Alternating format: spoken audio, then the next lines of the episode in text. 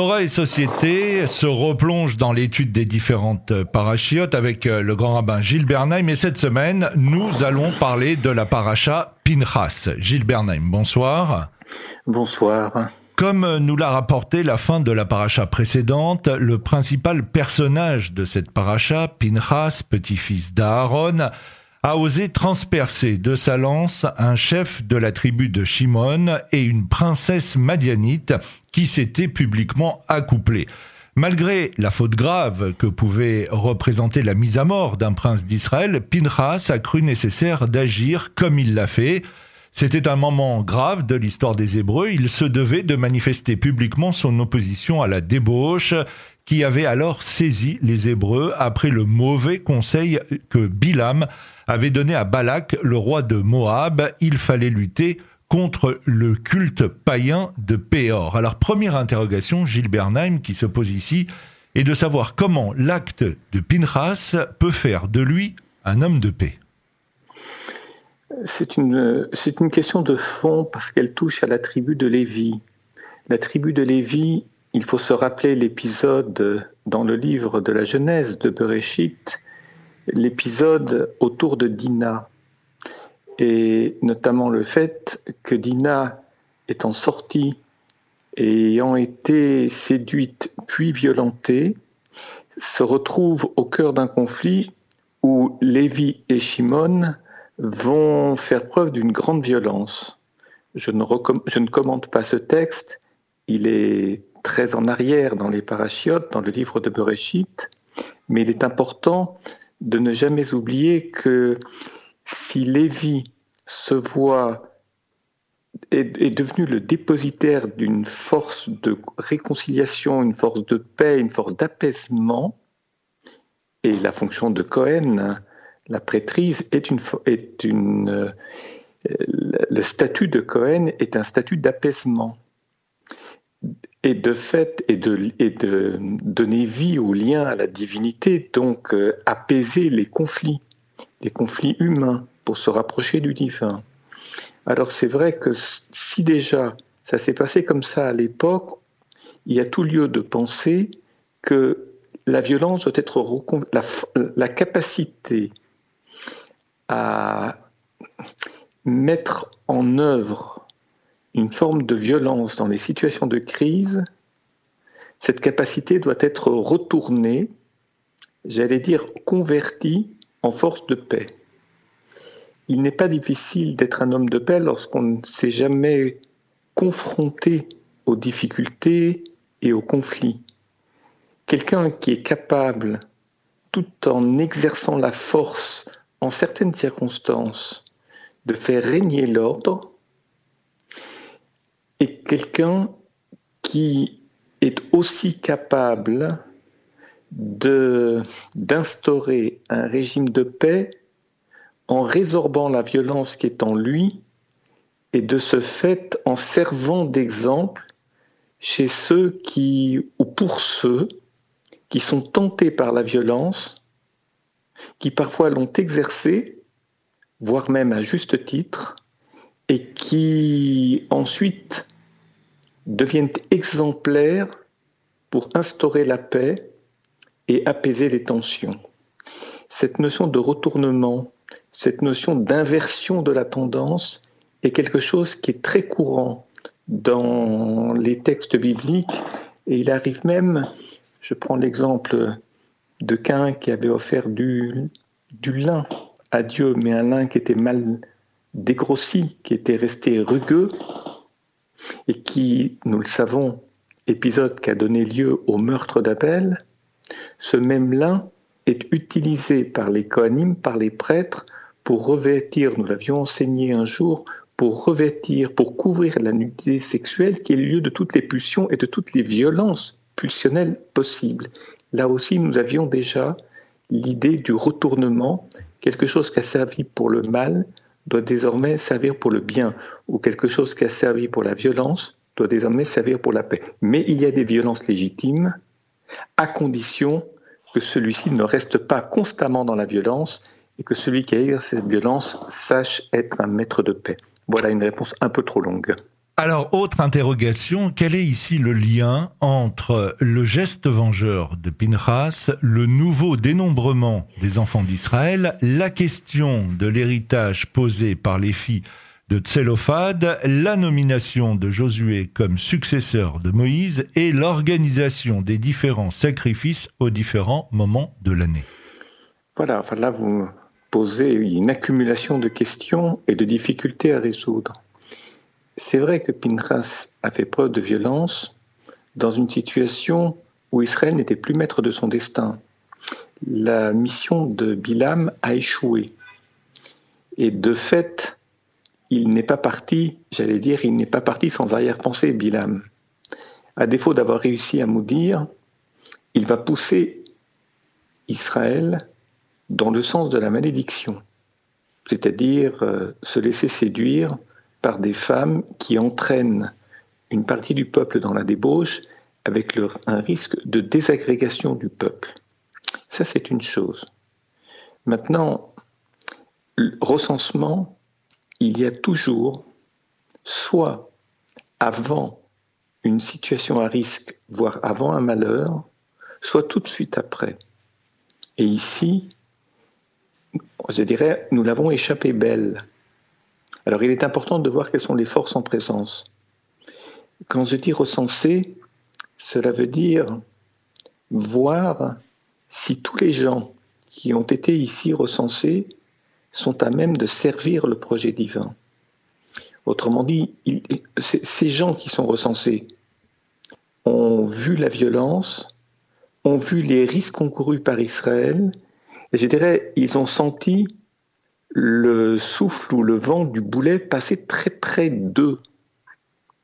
Alors, sont-ils des êtres fragiles qui risquent d'être dévoyés très rapidement dans une autre tentation, que ce soit de la débauche ou d'autre chose, ou sont-ils capables de redresser la barre? Ça, seule la suite nous le dira. Mais tout de suite après, et je reviens à votre question, nous avons l'épisode des filles de Tzlofrat, puis la nomination de Josué comme successeur de Moïse, successeur à venir de Moïse. Les filles de Tzlofrat, c'est une affaire simple et compliquée à la fois. Ben, on aura l'occasion d'en reparler dans, quelques instants. Avec plaisir. Gilles Bernheim, euh, on va marquer une pause euh, dans, dans, cette édition et euh, on se retrouve dans un instant. On parle de la paracha Pinchas, Torah et Société. C'est tous les dimanches, 19h30, 20h sur Radio Shalom. À tout de suite.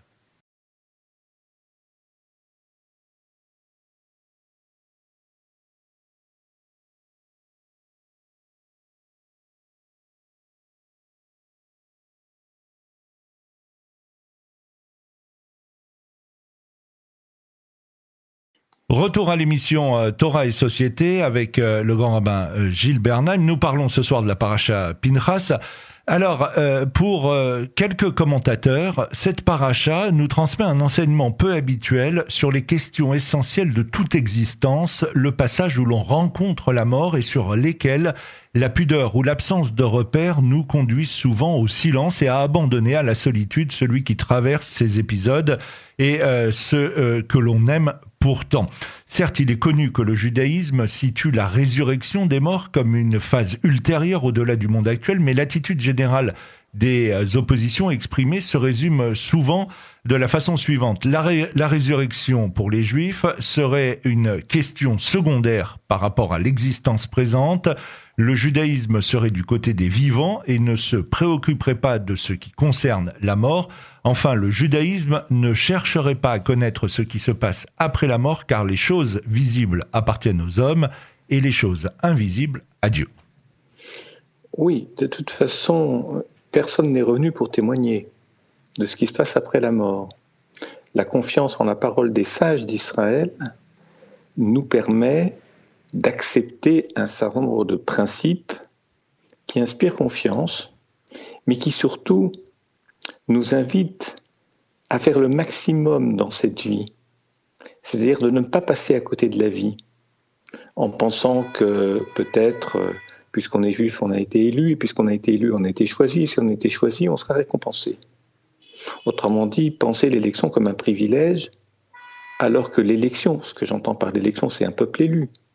L'élection est une source d'obligation. Donc, euh, une obligation, c'est-à-dire prêter une extrême attention à chaque instant de la vie pour faire au mieux et le maximum de bien dans cette vie. ça, c'est une chose. Quand je dis personne n'est revenu pour témoigner de ce qui se passe après la mort, c'est une façon de dire que nous ne sommes pas des dieux, nous ne sommes pas le divin, nous ne sommes pas des anges, et que de ce fait, il faut garder une certaine, pas simplement prudence, mais je dirais une certaine humilité, savoir se tenir en retrait d'un savoir que nous ne maîtrisons pas. Ça évoque euh, la non-mendication de l'arbre de, la connaissance dans le livre de Bereshit.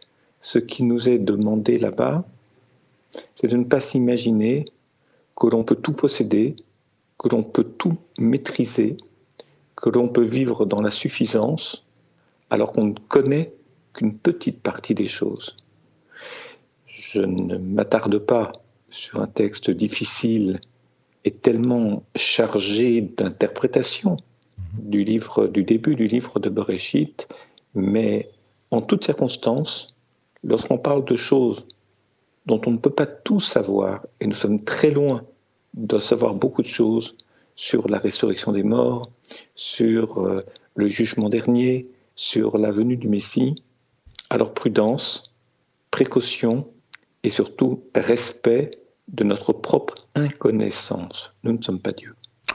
Alors, on va reparler euh, des filles euh, de Tselophad. Euh, la Torah insiste sur la signification des noms dans la famille de Tselophad. Voici les noms de ces filles. Cette expression inhabituelle est une invitation à chercher une signification au nom de cette lignée. Le fondateur est Ménaché, c'est-à-dire l'oubli des origines en exil. Son fils est Makir, qui est vendu à l'oppresseur, puis Gilad, l'exil éternel, Epher, la honte, celui du juif honteux, et finalement Tselophad, dont le nom signifie à l'ombre de la peur. Et cette décadence exilique est arrêtée net par les amantes d'Israël, Marla le désir, Noah le mouvement, Ogla le cycle, Milka le conseil, et euh, Tirtsa, euh, la volonté. Tous ces noms expriment la puissance de la volonté.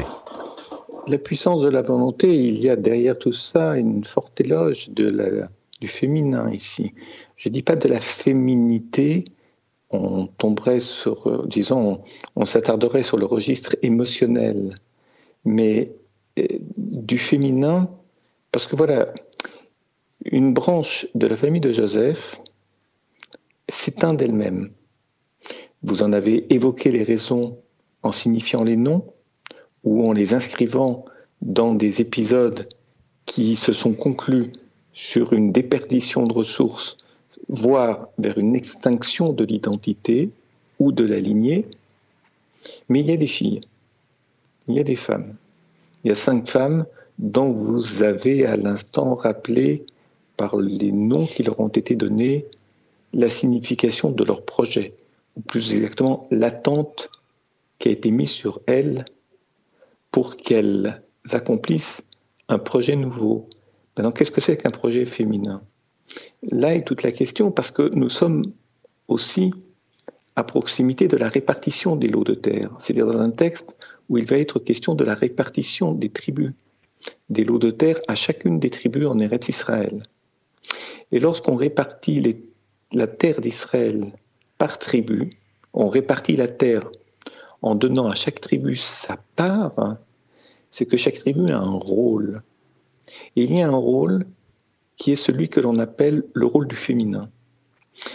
Vous me direz, d'accord, parce que ce sont des femmes et qu'elles ne savent pas qui va hériter de la terre et elles craignent que la terre sorte de la lignée en passant chez les maris. Ils ne viennent pas de la même lignée. Mais de fait, Joseph est un homme qui a aidé les autres à réussir. Les autres, c'est surtout l'Égypte d'abord, puis Israël, c'est-à-dire sa propre famille, son père, la famille de son père, ses frères. je m'explique, ou plutôt j'éclaircis ma pensée. Joseph, c'est quelqu'un qui a mis longtemps à réussir. Sans doute était-il trop fier. Il y a peut-être y avait-il trop de suffisance chez lui.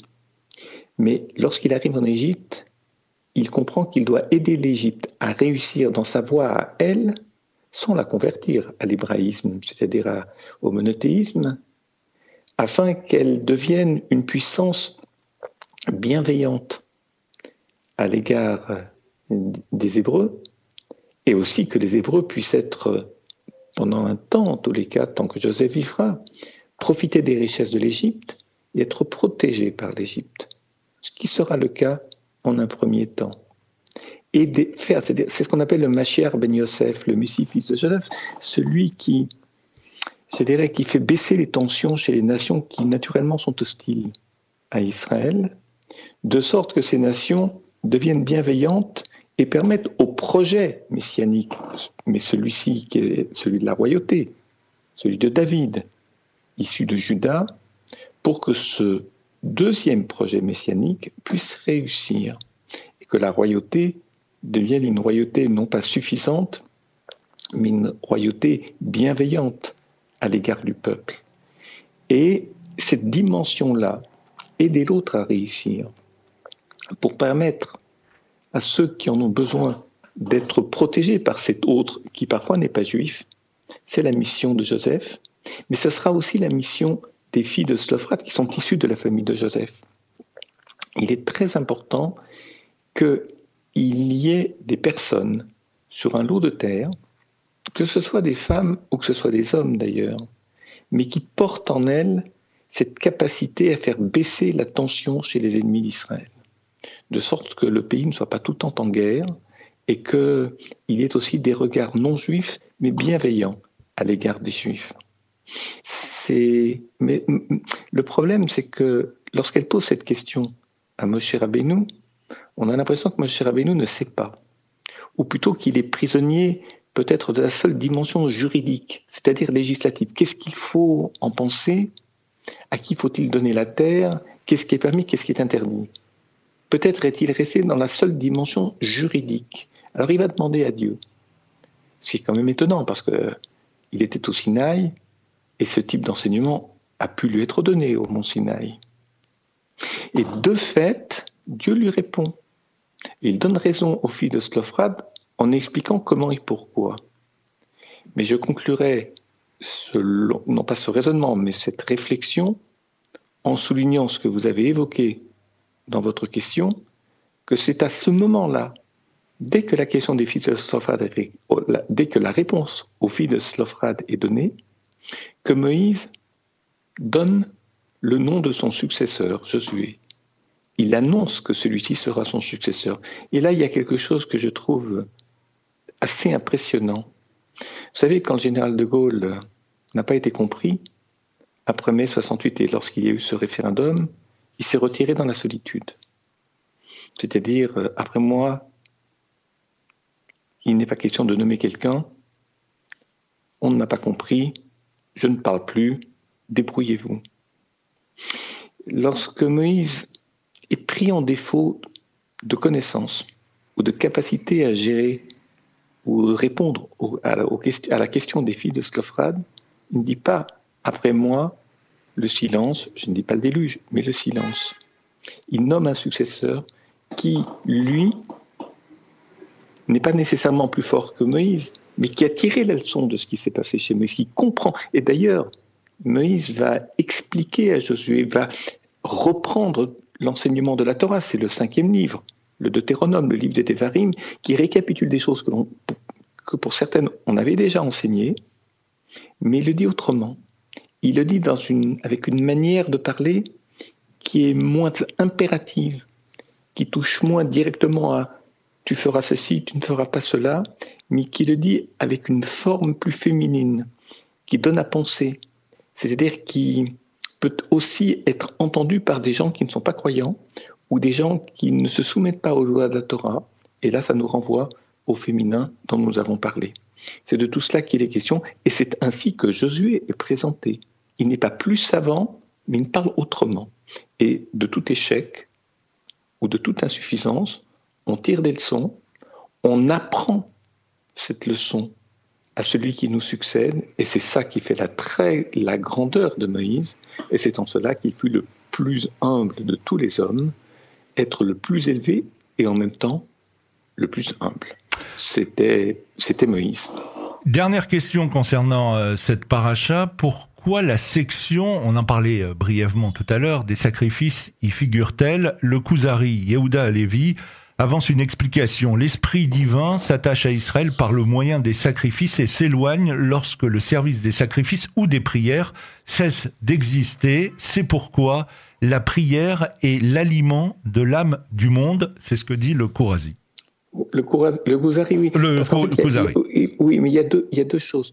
Lorsque nous prions, nous dessaisissons de notre suffisance. C'est-à-dire nous acceptons d'être tels que nous sommes, au moins à nos propres yeux et aux yeux d'Akadosh Baruch La question n'est pas de prouver aux autres que nous nous sommes dessaisis de notre suffisance, parce que le montrer, c'est aussi une manière d'être suffisant, de, de justement, de, on, se, on se suffit de ce que l'on veut montrer à soi-même et à Dieu. Autrement dit, on est fier d'être et on partage cette fierté avec d'autres, donc on devient orgueilleux de sa propre, j'allais dire, de sa propre humilité. Mais savoir, ou de sa propre transparence. Non, mais prier, c'est se dessaisir, c'est se défaire. Et offrir un corban, offrir des sacrifices à Dieu, c'est donner sa part la meilleure pour montrer ce que l'on est dès lors que l'on a donné ce que l'on pensait être de meilleur, le meilleur. Autrement dit, est-ce qu'en donnant la part la meilleure qui est en nous, ou qui nous appartient, est-ce qu'on n'est que le don, ou lorsqu'on a donné, on a d'autres ressources de dons que l'on n'avait pas imaginées Autrement dit, on n'est pas tellement ce que l'on veut montrer à l'autre, on est encore quelque chose d'autre, ou quelqu'un d'autre, lorsqu'on pense avoir donné tout ce qui nous caractérise. Et de fait, euh, on comprend la présence et de la prière, celle de Moïse devant Dieu, pour répondre, pour demander comment répondre aux fils de et les sacrifices, parce que avec tout ça, il ne suffit pas maintenant d'imaginer que la conquête va bientôt commencer. Autrement dit, la conquête, c'est l'emprise sur, sur d'autres peuples et la prise d'une terre. Vous savez, lorsqu'on s'apprête à prendre, il faut savoir donner. Et ça nous est rappelé par le canal des sacrifices et de la prière. Gilles Bernheim, merci. On se donne euh, rendez-vous la semaine prochaine pour un nouveau numéro de Torah et Société sur Radio Shalom. oui, si vous me permettez juste un petit mot pour conclure cette émission. Dans le cadre du Bet Midrash Lenachim, dont mon épouse est l'âme et la responsable, je rappelle qu'il y a un séminaire d'été qui ne peut pas avoir lieu à Jérusalem. La semaine d'études à Jérusalem ne peut pas se faire pour des raisons que l'on imagine, raisons sanitaires, sortir de France, etc., et d'organisation là-bas, mais ce séminaire d'études, euh, sous la même forme, mais par Zoom, a lieu cette année depuis le dimanche matin du 19 juillet à 9h jusqu'au jeudi 23 juillet, en soirée, fin de soirée, ce sont des journées d'études. Études pour des femmes, bien entendu. Alors, si vous souhaitez vous inscrire parce que vous n'étiez pas au courant et que vous n'étudiez pas dans le cadre du Beth Midrash, les Nashim, tout au long de l'année, et pour certaines femmes depuis de très nombreuses années maintenant, vous pouvez envoyer un message par email sur ou à l'adresse suivante contact c o n t a c t ejaf e j a f .fr ou sur le site www.ejaf.fr remplir la fiche contact en précisant vos noms, les prénoms, le téléphone, participation à l'ensemble du séminaire, etc., de manière à pouvoir vous inscrire et accéder à toutes les informations ensuite et entrer par le Zoom dans l'étude entre le dimanche matin 19 juillet et le jeudi soir 23 juillet. Ce sont des séminaires intensifs. Tous les enseignements sont en français. La très grande majorité des enseignants, qui sont d'excellents enseignants et peut-être parmi les meilleurs en Israël francophone, bien sûr, et aussi euh, les enseignants du Beth Midrash, ceux qui enseignent tout au long de l'année à Paris. Voilà, c'est important du dimanche 19 juillet au matin au jeudi 23 juillet inclus. Je rappelle juste l'adresse mail pour écrire le message, email sur contact, c o n t a c t ejaf.fr. Voilà, avis aux amatrices. et rendez-vous est pris. Merci à Gilles Bernheim et à la semaine prochaine. Bonsoir. Bonsoir.